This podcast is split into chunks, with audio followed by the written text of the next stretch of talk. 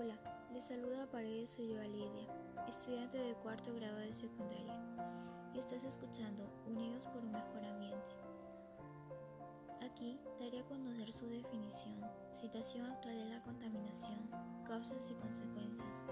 Además mencionaré propuestas de solución para mejorar el ambiente en el que habitamos, entre otros.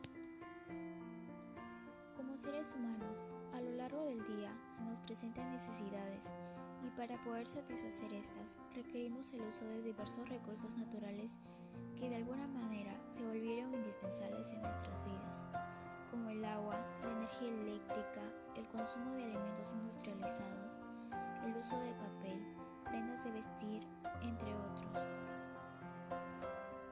Pero esto, a lo largo del tiempo, trae consigo consecuencias negativas que afectan a nuestro ambiente. Estamos hablando de la contaminación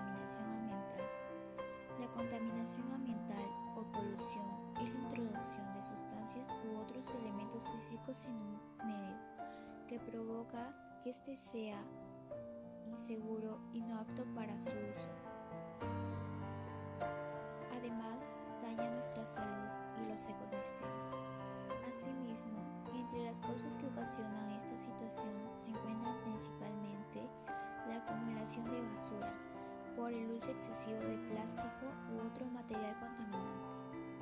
Las fábricas industriales, el humo contaminante que emite y afecta la atmósfera. Transporte por el uso excesivo de automóviles y otros medios de transporte impulsados por diésel. Deforestación, tal excesiva de árboles para la construcción de ciudades.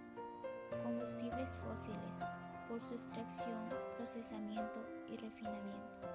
Sin embargo, entre estas acciones la más común y contaminante es la industria de actividades económicas.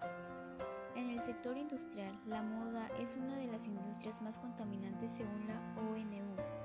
La producción de steel es responsable del 20% de las aguas residuales globales y el 10% de las emisiones globales de carbono de esta situación por contaminación del aire a causa de empresas industriales se dio en el Callao, en los distritos de Mi Perú y Ventanilla. Esta zona fue declarada en emergencia ambiental por las altas concentraciones de plomo en el aire y en la sangre de los pobladores habitantes de los asentamientos humanos.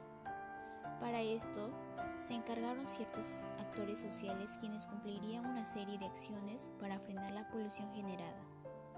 Volviendo al tema,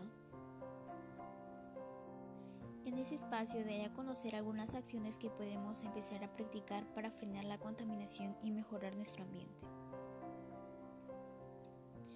El uso de bicicleta para recorrer tramos cortos y medianos o el uso de transporte en público. Comprar productos locales.